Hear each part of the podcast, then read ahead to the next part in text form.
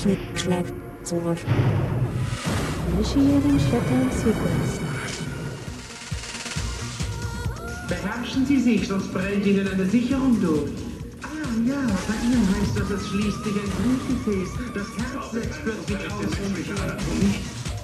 Das heißt, die Windschutzscheibe könnte zum Bildschirm mutieren. Niemand darf überleben. Und inzwischen eröffnen nun Computer und Internet ganz neue Austausch- und Informationskontrolle äh, Kanäle über Grenzen hinweg.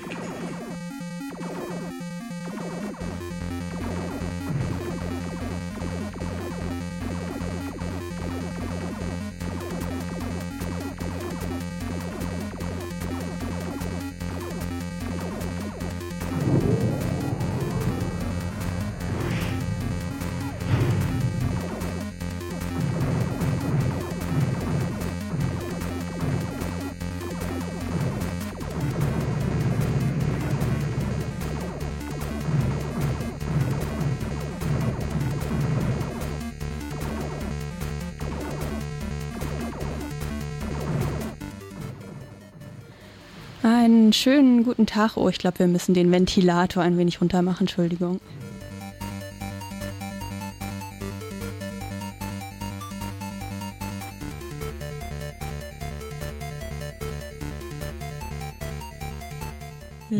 Warm ist es hier.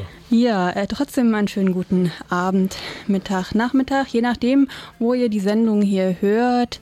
Bei Pi Radio in Berlin, Querfunk ähm, in Karlsruhe, bei Radio Flora in Hannover und im Internet. Oder ähm, in Freiburg bei Radio Dreikland. Ähm, ihr hört die Technik schlägt zurück, eine Techniksendung. Die heutigen Themen sind Zum einen ähm, das kommende oder vielleicht oder hoffentlich nicht kommende Intranet in Iran. Wir haben einen Beitrag über die alternative Verwertungsgesellschaft CS, äh, C3S. Und äh, ein Interview zu den aktuellen Ereignissen, naja, Er Ereignissen innerhalb dieses und letzten Jahres bei den Netzstrategien der Nazis. Außerdem haben wir ein Interview zu Addicted to Random, einem Fest, äh, die haben, das ist ein Projekt von Radio Korax und verschiedenen anderen Radios und Organisationen. Es geht um ähm, zufällig generierte Musik und die hatten vor einiger Zeit ein riesengroßes Festival. Dafür, dazu, davon werden wir berech, äh, berichten.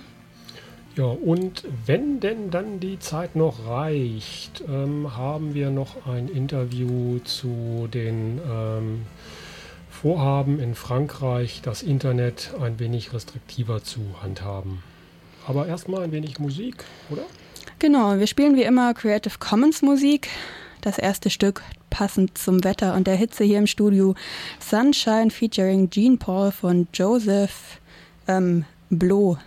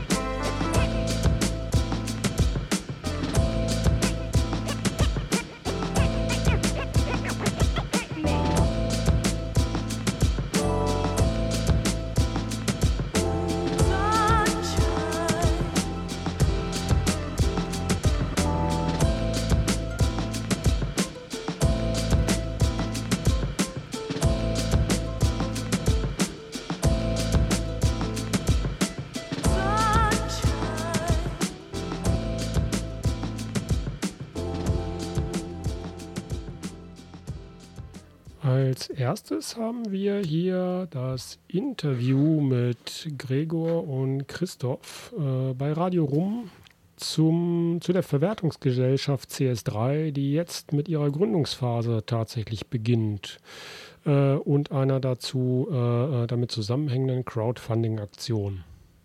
So, neben mir sitzt jetzt der Christoph. Hallo Christoph.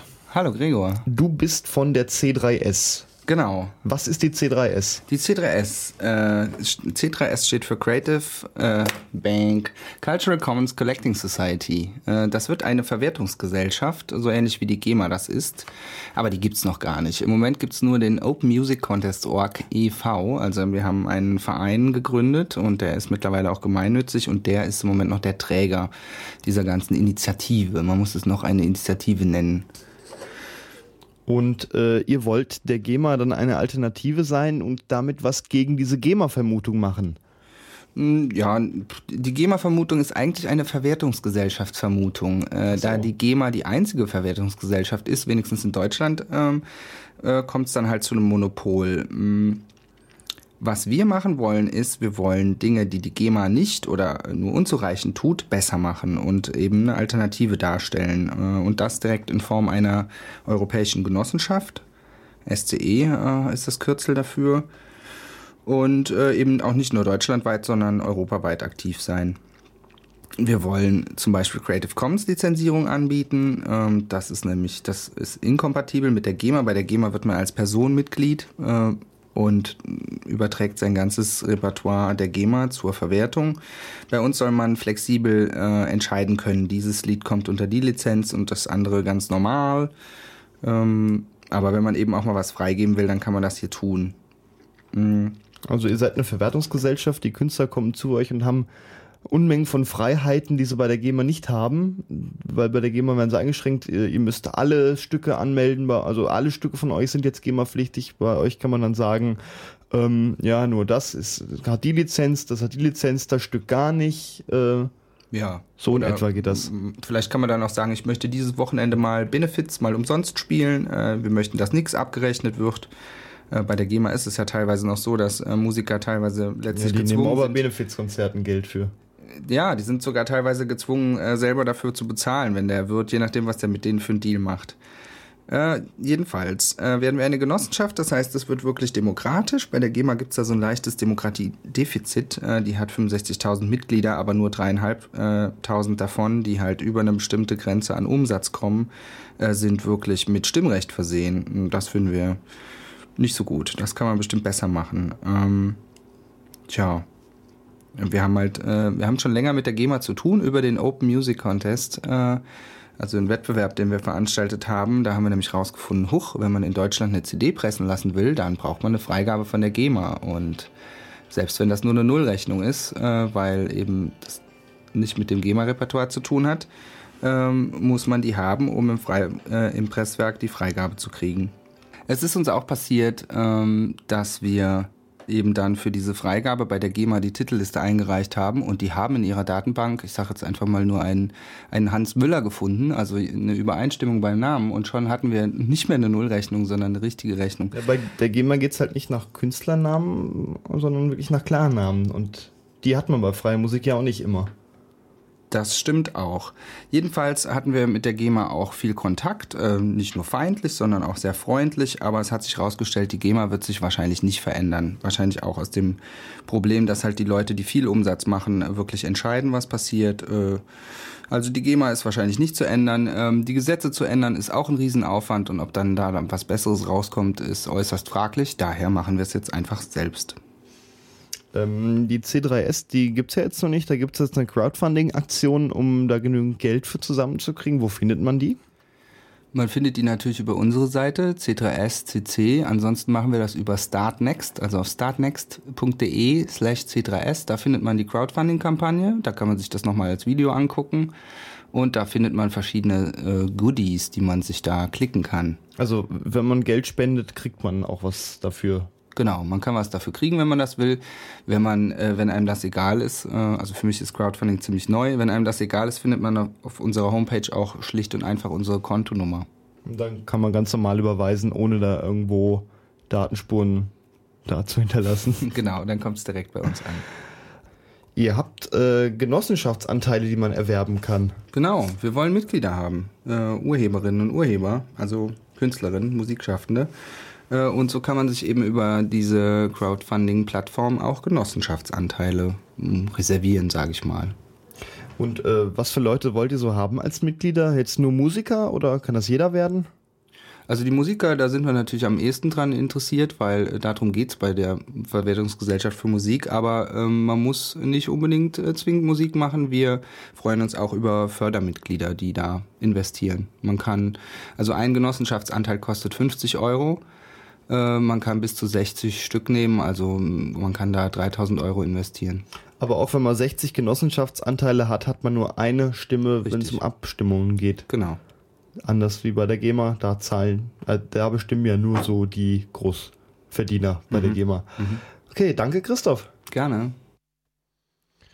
Das war Gregor von Ra- Radio Rum im Interview mit Christoph von der alternativen Verwertungsgesellschaft C3S.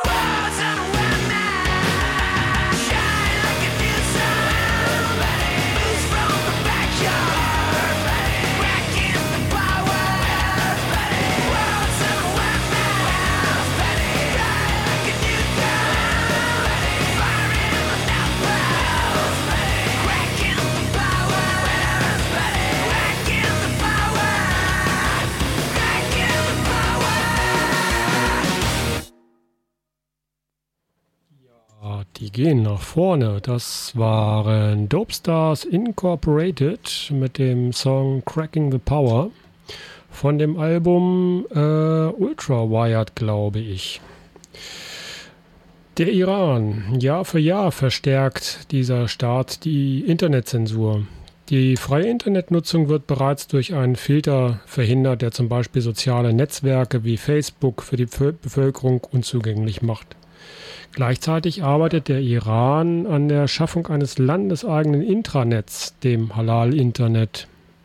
Erste Schritte dafür sind bereits erfolgt. Vergangene Woche wurde bekannt, dass der Iran einen eigenen staatlichen E-Mail-Dienst gestartet habe. Jeder Bürger und jede Bürgerin sollte damit, soll damit eine eigene staatliche E-Mail-Adresse erhalten. Äh, die iranische Regierung baut sich eine digitale Welt, wie es ihr gefällt. Zumindest versucht sie das. Ähm, die tagesaktuelle Redaktion von Radio Korax aus Halle sprach hierzu mit Christian Mier von Reporter ohne Grenzen über dieses iranische Halal-Internet und darüber, äh, inwiefern die komplette Abschottung von World Wide Web im Iran überhaupt noch machbar ist. Naja, man muss dazu bisschen ausholen, dass der Plan eines geschlossenen Internets im Iran schon lange existiert. Techniker und Programmierer arbeiten schon seit dem Jahr 2002 an einem sogenannten sauberen Netz oder diesem sogenannten Halal-Netz, ganz ohne Ausschluss zu ausländischen Servern.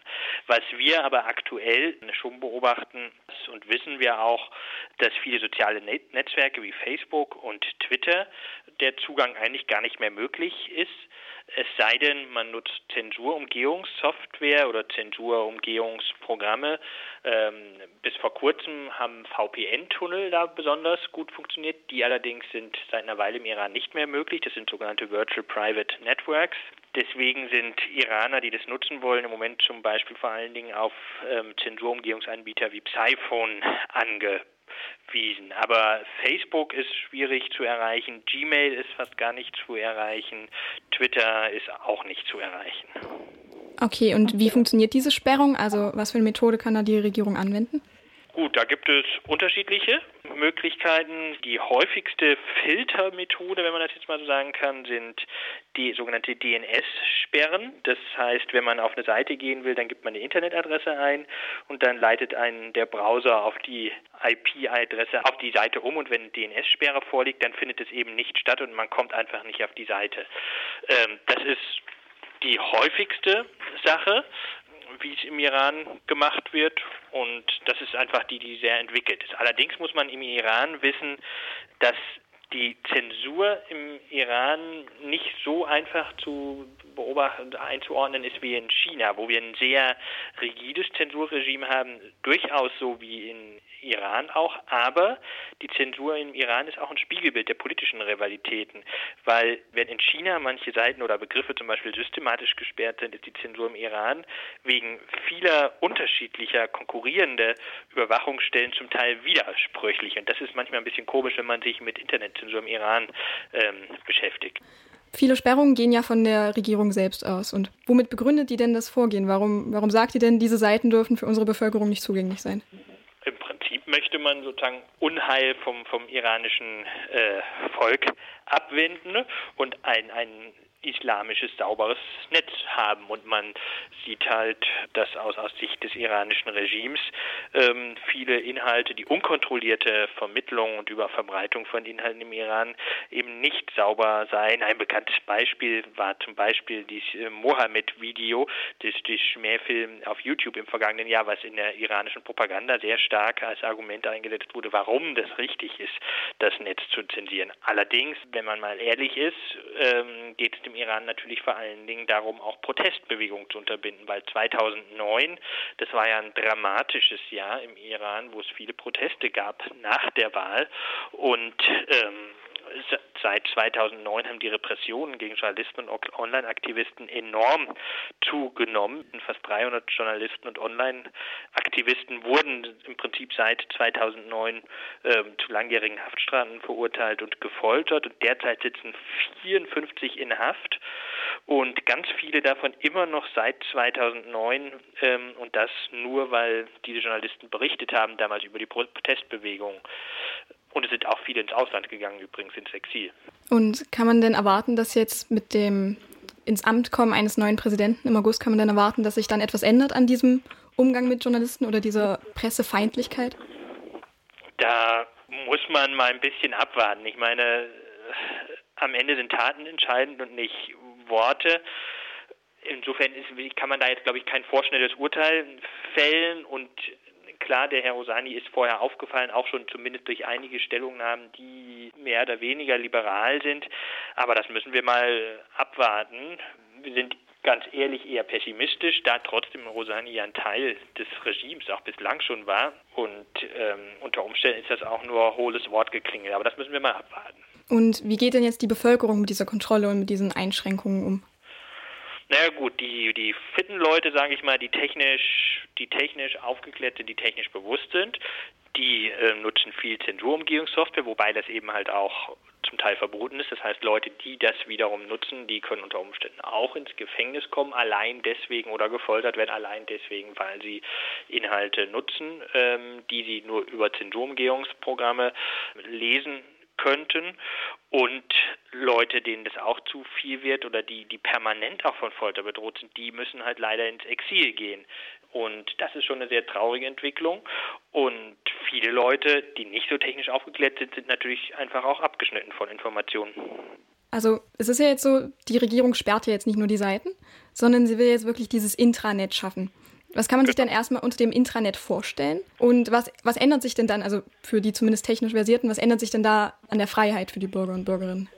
Naja, wie gesagt, es gibt es ja noch nicht, dieses Intranet. Das plant Iran eigentlich schon seit 2002 und diese E-Mail-Adresse, diese staatliche E-Mail-Adresse, die ähm, vor kurzem angekündigt wurde, die deutet darauf hin, dass sozusagen Iran einen großen Schritt weiter geht. Ein Intranet ist im Prinzip ein in sich abgeschlossenes Netzwerk, was keine Verbindung hat zu anderen Internetknoten und im Prinzip eine Kontrolle, eine abgesperrtes Netz und eine Kontrolle eines abgesperrten Netzes ähm, von Informationen, wo nur bestimmte Webseiten geduldet werden.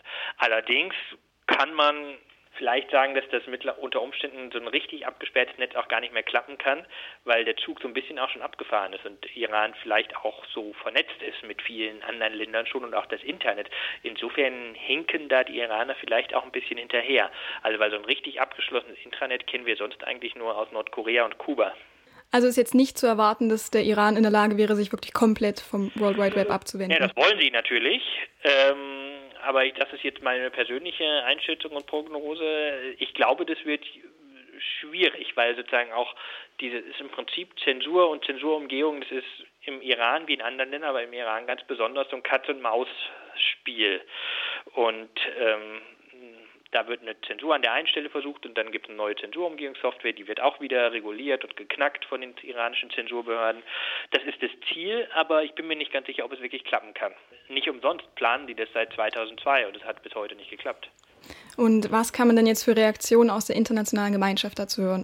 Gut, die internationale Gemeinschaft, wenn sie jetzt Staaten meinen, klar, die verurteilen das natürlich auch wieder. Wir als Reporter ohne Grenzen sehen das natürlich als eine globale Organisation als eine sehr dramatische Entwicklung, weil eben die Zensur im Iran besonders ausgefuchst ist und ähm, Iran und China durchaus auch die Länder sind, die exportieren ihr Know-how im Bereich Internetüberwachung und Internetzensur und insofern beobachten wir das mit sehr, sehr großer Sorge und prangern das auch durchaus an und wir fordern auch deswegen, dass das im Rahmen von Sanktionen sicherlich auch äh, immer eine Rolle spielen muss. Es ist jetzt nicht zu erwarten, dass ja jetzt in relativ kurzer Zeit eine drastische Abspaltung vom Iran der Fall sein wird. Ich ganz persönlich gehe nicht davon aus, weil die das schon so lange planen und das offenbar auch nicht so einfach ist und weil es eben so ein Katz-und-Maus-Spiel zwischen Zensur und Zensurumgehung ist. Ja. Soweit zum Intranet im Iran. Weiter geht's mit Musik von Avakenas mit Blackbird.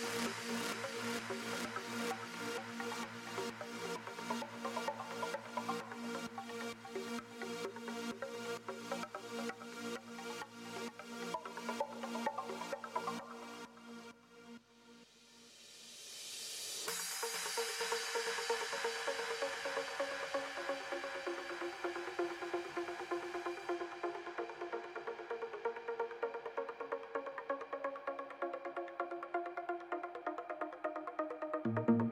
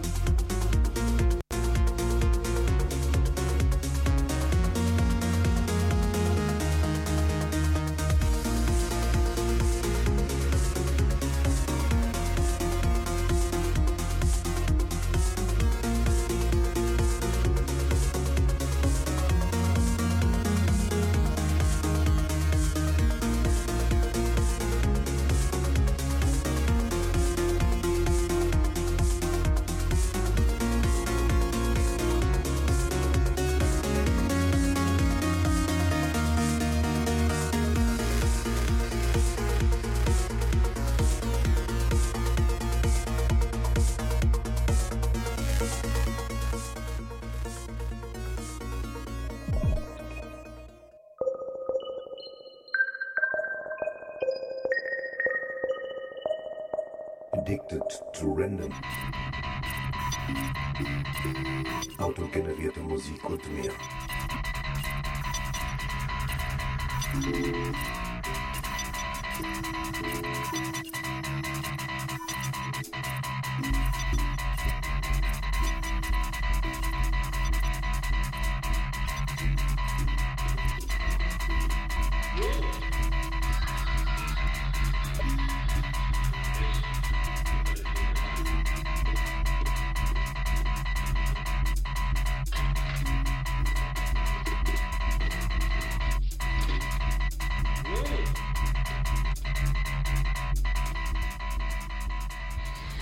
Ja, liebe Hörerinnen, ihr habt es gehört. Es geht um Zufallsmusik. Ähm, am Telefon habe ich jetzt äh, live Helen, Helene Hamann von Radio Korax, die das Projekt Addicted to Random für Korax organisiert hat. Hallo Helene. Na, Abend, grüß euch. Ja, erstmal ganz kurz, was ist Addicted to Random? Ja, also du, wie du es schon gesagt hast, im Grunde ist es ein Festival, was äh, gerade eben abgeschlossen worden ist hier in Halle, aber ähm, ein Festival, was so ein bisschen größere Vorlaufzeit hatte.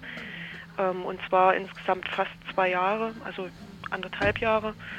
Und wir wollten versuchen, unter diesem Titel Addicted to Random computergenerierte Musik ja, ins Radio zu bringen, im Grunde, um es kurz zu fassen, computerbasierte Programmier, programmierbare Musik äh, haptisch zu machen, fürs Radio hörbar zu machen, aber vielleicht sogar auch ähm, ja, darüber zu sprechen. Und wir haben halt äh, genau deswegen auch versucht, einen inhaltlichen Schwerpunkt zu setzen, also zu überlegen, wie kann man eigentlich über Computermusik sprechen. Ähm, und, und da ist ähm, diese Addicted to Random so ein Ansatz gewesen, zu fragen, welche ja, ästhetischen Komponenten oder auch so künstlerische Merkmale das eben haben kann, äh, wenn man so ganz verschiedene Ebenen, künstlerische Ebenen mischt und versucht, die tatsächlich auch radiophon zu verarbeiten. Und ähm, da sind wir eben auf dieses Random-Thema gekommen, also Zufälligkeit in der Musik.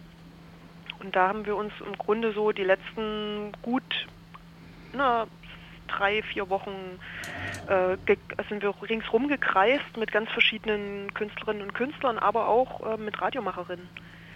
Das ist so die Kurzversion all dessen. Und ihr habt ja verschiedene Projektpartner noch, also unter anderem ähm, Salz, in Salzburg das freie Radio, aber auch äh, ein Institut, ich weiß gerade nicht mehr, wie es heißt, das sich eher jetzt mit klassischer ähm, Musik beschäftigt. Wie kam es denn zu so einer breit gefächerten Zusammensetzung der Projektteilnehmerinnen und, und wie läuft da die Zusammenarbeit? Hm. Na, wir wollten das Ganze richtig interessant machen, einfach für ein also Publikum, also was uns zuhört übers Radio.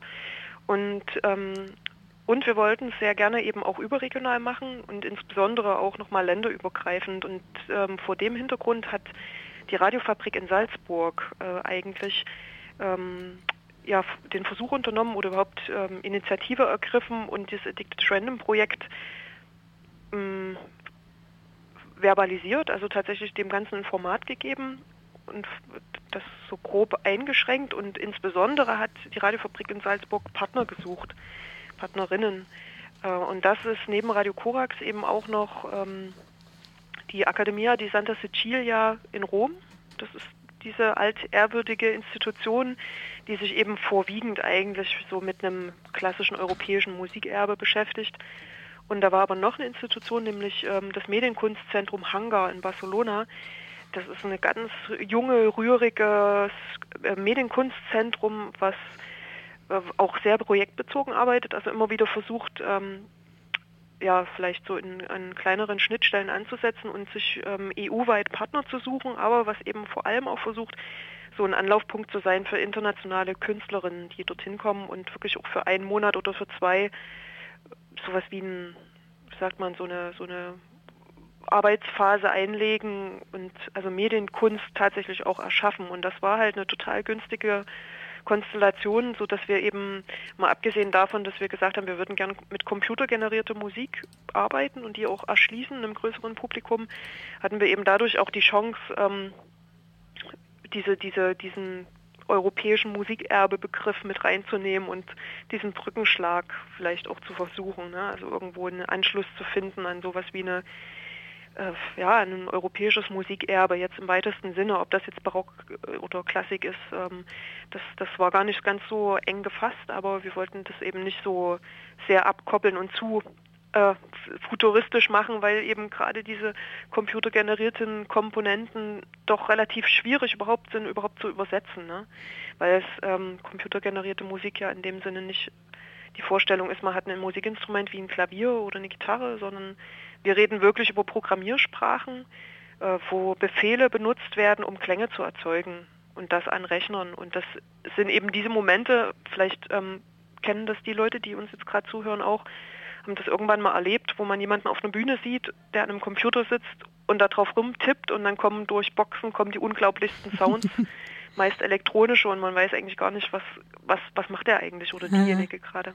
Und das Ganze dann auch noch mit der Komponente Zufall dazu. Ja, das wie gesagt, das war eben die Metaebene, die wir mit reingeholt haben, mhm. weil, naja, weil es brauchte einen Ansatz. Also wir wollten das wir wollten, dass das wirklich auch künstlerisch hantiert wird mit äh, diesen Vorschlägen. Also wir haben zum Beispiel hier in Halle mit dem Händelhaus, mit der Stiftung Händelhaus Halle zusammengearbeitet, was sozusagen der lokale Partner für so ein europäisches Musikerbe wäre. Ähm, und und, und da war es eben beispielsweise so, dass wir ganz konkret drei Künstlerinnen bzw. Künstlerinnengruppen angesprochen haben und sie gefragt haben, könnt ihr uns äh, unter diesen Vorzeichen, also Zufall, europäische Klassik, äh, computergenerierte Musik, Radiokunst. Könnt ihr uns unter diesen Vorzeichen Werke schaffen, die wir hier in Halle mit euch auf, zur Aufführung bringen, zur Uraufführung und vielleicht zur einmaligen auch Aufführung. Und das war auch tatsächlich der Fall. Also wir haben äh, drei Gruppen herbekommen und die erste, die gespielt hat zur Eröffnung, das war Knut Aufermann äh, mit vier weiteren Musikerinnen. Knut Aufermann ist ein Radiokünstler, ganz umtriebiger Mensch, der ähm, unter anderem das Radia-Netzwerk mitbegründet hat und das jetzt auch nach wie vor stark ja, in den Händen hält und koordiniert Was und lange das? für Resonance gearbeitet hat. Ra Radia ist ein mhm. Radiokunstnetzwerk. Das okay. kann man auch im Internet finden. Ich glaube unter radia.fm. Mhm. Bin mir nicht ganz sicher, aber Radia, äh, einfach mal googeln, Radiokunst, Radio Art. Ähm, da kann man das sehr schnell rausfinden. Mhm. Genau, und äh, ringsrum um, um, all dessen, die haben zum Beispiel, sind die eben im, im Händelhaus in Halle aufgetreten und haben unter anderem die alte Barockorgel mit einbezogen in ihr Stück Musik. Das war zum Beispiel so ein sehr fantastischer Moment, weil wir schon über extrem elektronische Klänge sprechen und über so Hörspielmomente, die eben wie gesagt radiophon sind, weil das auch alles ins Radio übertragen wurde, aber eben unter Einbezug äh, von Musikinstrumenten, die in der Ausstellung im Händlerhaus stehen, weil im Händlerhaus gibt es eine Ausstellung von ja, Musikinstrumenten. Und ähm, vielleicht noch ein zweites Beispiel dazu, was wir vielleicht auch noch mal reinhören können. Und zwar eine Gruppe hier aus Halle, YHT. Das sind zwei äh, Sounddesigner, ähm, die hier an der Burg Stein studiert haben. Und die haben beispielsweise die Samples von alten Musikinstrumenten genommen, die das Händelhaus bereits extrahiert hat von diesen alten Instrumenten, also von Cembali und Hammerflügeln und Klavikorden und so. Äh, Und diese Tasteninstrumente, Samples, äh, sind neu zusammengesetzt worden. Ähm, Im Grunde wurde sowas wie eine neue, also eine Programmier, also im Grunde wurde komplett ein, ein Stück programmiert, wenn man so will. Und äh, wenn wir ihr Lust habt, dann könnten wir einfach da auch mal reinhören, um zu hören, wie das klingt. Also das Stück Musik von YHT, also Impulse, äh, das ist, sind ausschließlich wirklich äh, diese zerlegten Klänge von alten Musikinstrumenten aus der Sammlung der Stiftung Händelhaus. Genau, da hören wir jetzt mal kurz ein paar Takte rein.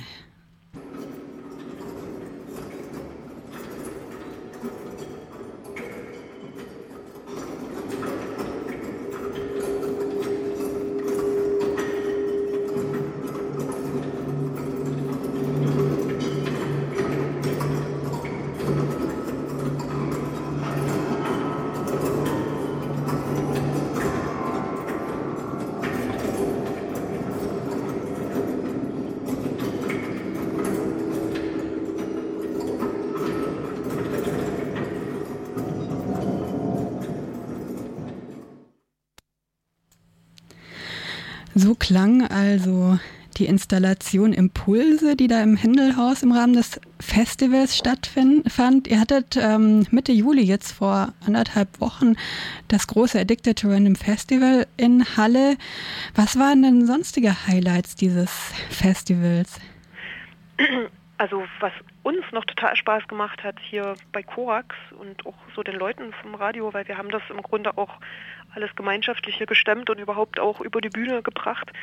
Ähm, also mit, von, von, ja, mit einem sehr engen Kern an Korax-Leuten, was im Übrigen auch total schön war. Und, ähm, und, und da hat uns sehr fasziniert eine Ausstellung, die wir zusammen mit der Stiftung Händelhaus gemacht haben.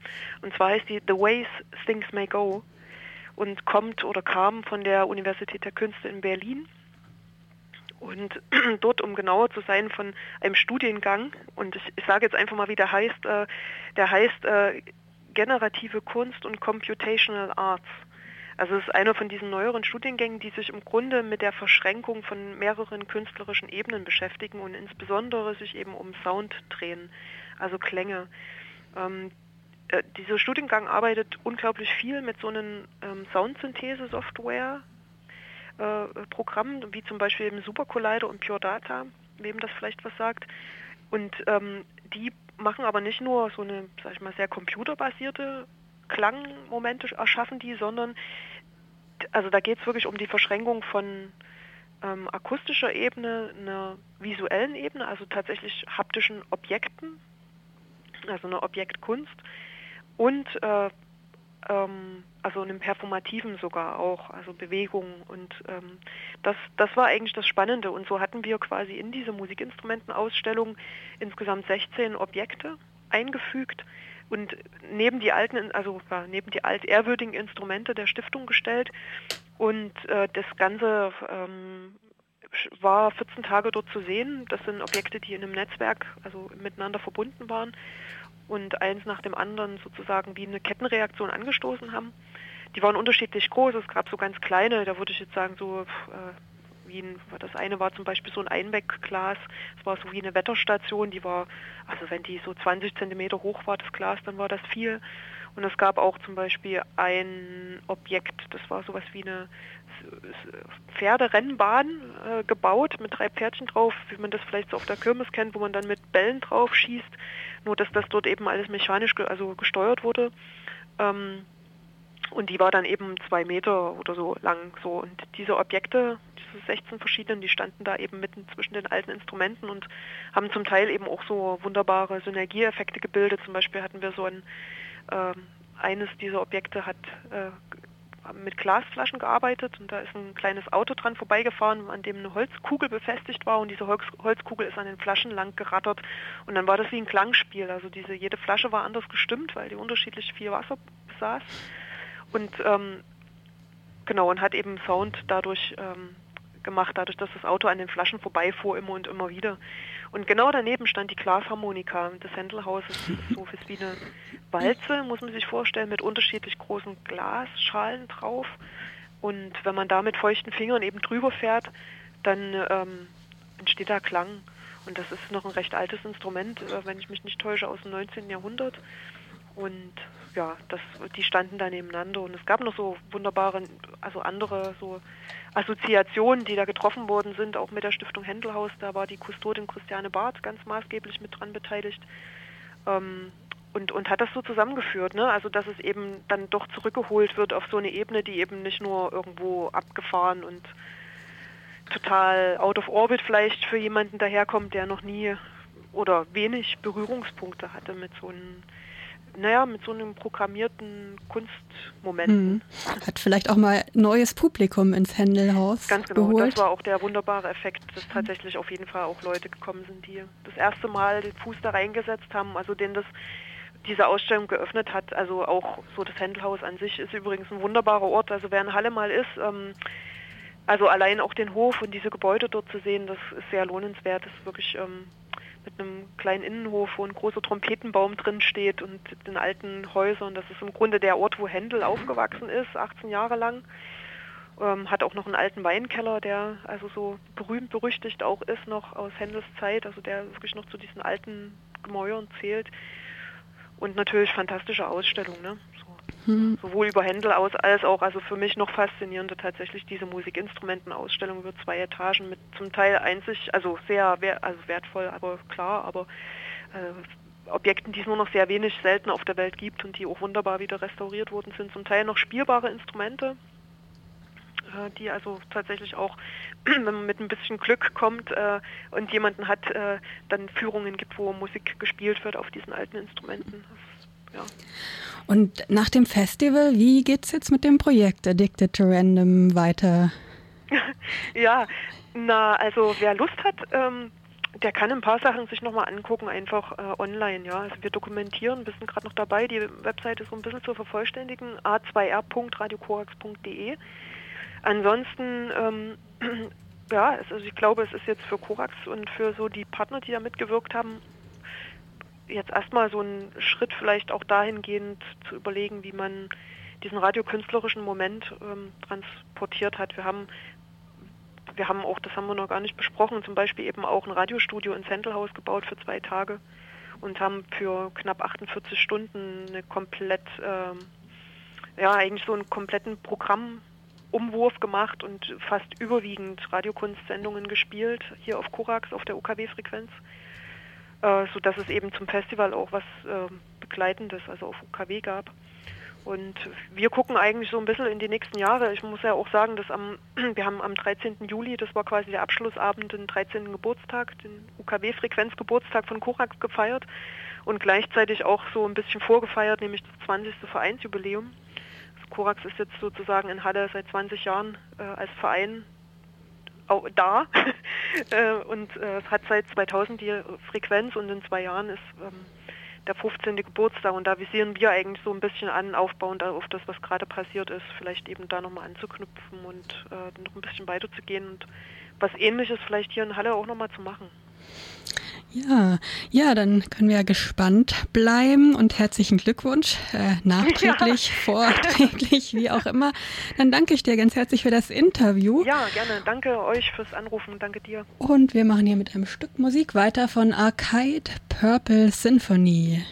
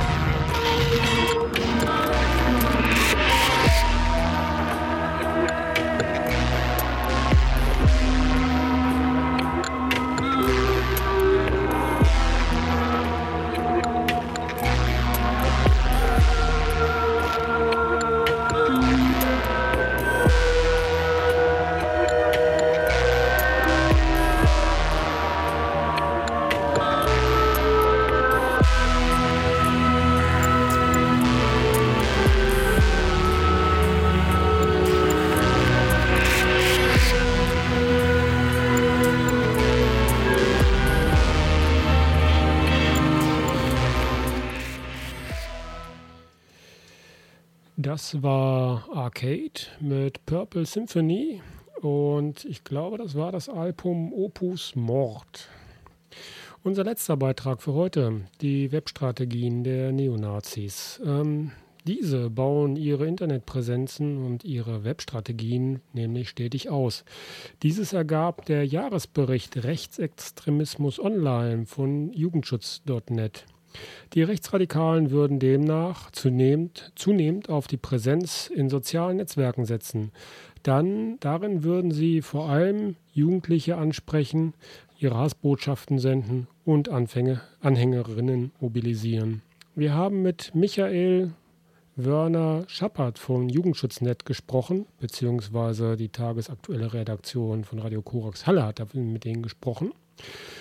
Ähm, zunächst erklärt er, wie der Bericht überhaupt zustande kam.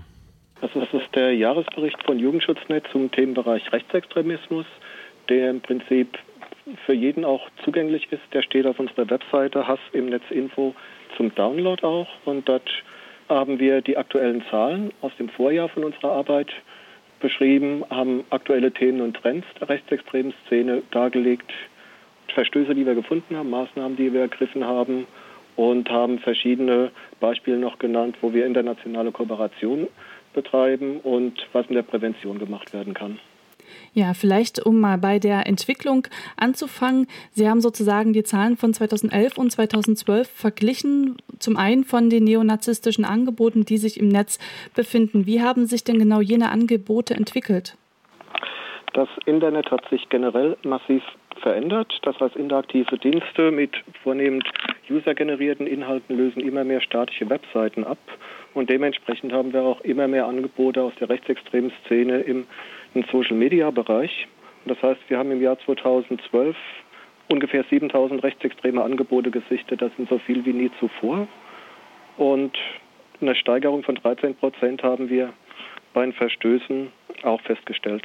Hm. Vier von diesen fünf Verstößen haben wir im Social Web festgestellt. Das heißt, dieser Bereich Web 2.0, da ist der massive Anstieg gewesen.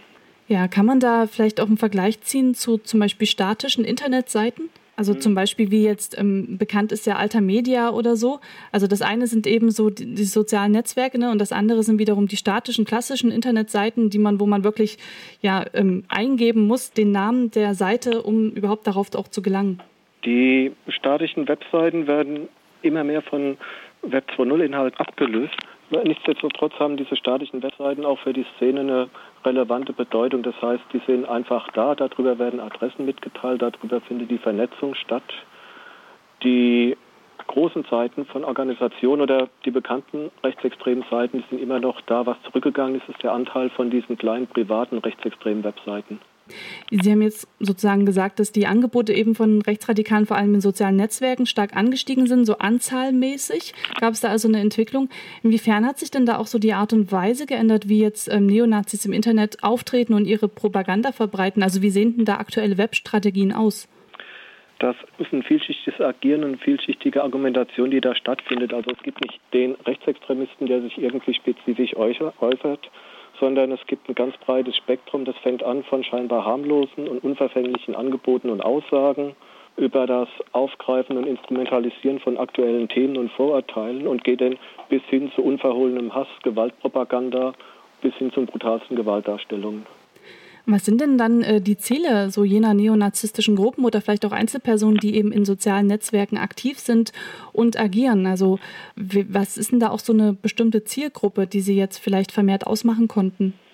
Eine bestimmte Zielgruppe, die explizit auch so genannt ist, dass ja ein breites Spektrum von verschiedenen Gruppierungen und Agitationsformen ist, ist da nicht da, sondern es dient einfach verschiedenen Zwecken. Das dient zum einen ganz klar der Vernetzung innerhalb der Szene, es dient der Mobilisierung zu Events, zu Demonstrationen, zu Konzerten. Es dient dazu, einen, scheinbaren Anreiz zu bieten und zu zeigen, wir sind da. Auf der anderen Seite dient es auch dazu, dass über scheinbar unverfängliche Dinge probiert wird, menschenverachtende Propaganda zu streuen, rassistische Propaganda zu streuen und über zum Beispiel menschenverachtende Witze und Bilder die ganz schnell weiter gepostet werden, solche Ideologie zu streuen, dass versucht wird, über Alltagsrassismen oder über sogenannte weiche Themen soziale Demagogie zu betreiben und über Themen, die sozialen Anschluss finden können, darüber Zustimmung zu finden und über diese Zustimmung dann immer mehr rechtsextreme Ideologie immer stärker zu verbreiten. Mit dem Effekt, dass ich dann entweder die Leute dazu kriege zu sagen, ist vielleicht doch nicht so schlecht, was Rechtsextreme denken, oder dass sie von vornherein, wenn sie erkennen, um was es geht, dann sagen, nee, mit denen will ich nichts zu tun haben. Das Problem ist, solange das kaschiert und versteckt stattfindet, merken viele User das erst im zweiten, dritten, vierten Schritt, dass es überhaupt mit Rechtsextremen zu tun haben. Ja, und das ähm, ist ja auch bekannt für eine Bewegung, die nennt sich die Unsterblichen. Das war vor einiger Zeit, dass die eben mit Videos vor allem auf YouTube und im Internet ähm, zu sehen waren. Und trotz des Verbots sind sie ja auch immer noch nicht so richtig aus dem Internet verschwunden. Nun sind aber ähnliche ähm, ja, Szenen hinzugekommen. Man liest immer wieder von den Identitären. Also was gibt's denn da für eine bestimmte Szene oder welche Szene ist da vor allem aktiv und spricht vor allem eben auch Jugendliche an? Die Identitären sind eine Szene, die vor allen Dingen im Web 2.0 und im Internet aktiv ist und die sich scheinbar nicht rassistisch ausdrückt oder die behauptet, nicht rassistisch zu sein, aber unterm Strich denn eine Ideologie vertritt, in der sie sagt, wir wollen letztlich einen Pluralismus der Völker, aber jedes Volk bitte in dem Ort oder in dem Land, wo es herkommt, also ein rassistisches Gesellschaftsmodell vertritt. Sie haben einfach nur Begriffe ausgetauscht und verfolgen eine neurechte Strategie. Sie haben Begriffe umgewertet. Und das Ganze wird verpackt in bunte Bilder, in Videos, in zum Teil übernommene Bilder aus der Werbung, die mit Parolen denn versehen werden. Und das ist als rechtsextremer Inhalt im ersten Moment gar nicht mehr zwingend zu erkennen. Hm. Wenn nun aber dennoch ähm, ja, rechtsradikale Inhalte im Internet erkannt werden, wie kann und wird denn genau dagegen vorgegangen? Jugendschutznet geht gegen unzulässige Inhalte im Internet vor. Das heißt, man kann jederzeit über das Meldeformular auf der Seite von Jugendschutznet oder bei Hasselnetz Info Webseiten oder Web 2.0 Inhalte bei uns melden und sagen, ich habe da was gefunden, was problematisch oder strafbar ist. Dann schauen wir uns das an und versuchen, diese Inhalte schnellstmöglich aus dem Internet zu bekommen.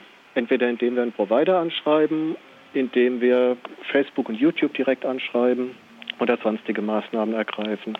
Das hat im letzten Jahr dazu geführt, dass wir eine Erfolgsquote von 75 Prozent hatten. Das heißt, egal ob ein strafbarer Inhalt im Inland oder Ausland ist, es besteht eine gute Chance, den auch aus dem Internet zu bekommen. Wie nachhaltig ist denn genau das, also dass die Inhalte dann auch langfristig aus dem Internet verschwunden sind? Das kann ich mir jetzt bei zum Beispiel sozialen Netzwerken schwierig vorstellen, weil das doch sehr einfach ist, sich einfach einen neuen Account anzulegen. Die Frage ist denn, was genau wäre nachhaltig? Wäre nachhaltig, wenn ich sage, ich erreiche jetzt, dass ein bestimmter Inhalt über einen gewissen Zeitraum nicht mehr für Kinder und Jugendliche zugänglich ist oder dass er nie mehr zugänglich ist. Also ich kann selbstverständlich nie jemand daran hindern, eine Webseite wieder ins Netz zu stellen. Ich kann aber einen Teil von den Inhalten über eine mehr oder weniger längere Zeit aus dem Internet verbannen und zum Teil verschwinden diese Inhalte dann auch ganz. Das ist bei sozialen Medien mit den Postings, die man machen kann, noch mal ein Stück schwieriger. Das ist auch ein Teil, was wir im Bericht genannt haben, wo die Provider nachbessern müssten, dass ein immer wieder Upload von strafbaren Inhalten oder unzulässigen Inhalten so nicht mehr möglich ist. Auf der anderen Seite gibt es auch eine ganze Menge Inhalte, die nach den Maßnahmen, die wir ergriffen haben, nicht mehr erreichbar sind oder aus dem Netz genommen worden sind. Aber letztlich ist jeder Inhalt, der aus dem Netz verschwindet und für Kinder und Jugendliche nicht mehr zugänglich ist. Und selbst wenn das nur für einen möglicherweise befristeten Zeitraum ist, ein Gewinn für den Jugendschutz. Ihr Jahresbericht hat ja jetzt sozusagen ergeben, dass es einen starken Anstieg von neonazistischen Angeboten im Internet und vor allem eben im sozialen Netzwerk gibt, also so Facebook und Co.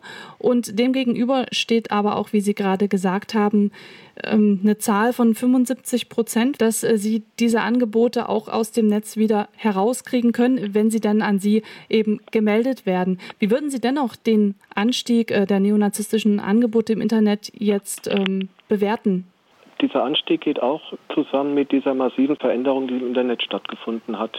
Damit, dass es weitaus einfacher ist, eine eigene Webseite zu erstellen, damit, dass es einfacher ist, ein Profil anzulegen, damit, dass es einfacher ist, Inhalte zu teilen und so wie generell die Internetnutzung angestiegen ist, ist auch zum Teil die Internetnutzung im Bereich Rechtsextremismus angestiegen. Ja, soweit von den Nazi-Umtrieben im Netz. Ja, wir kommen zum Ende der Sendung. Am Mikrofon verabschieden sich Friederike Meyer und Raphael Lobrecht. Ja, mit dem Stück I Am an Astronaut von Apart.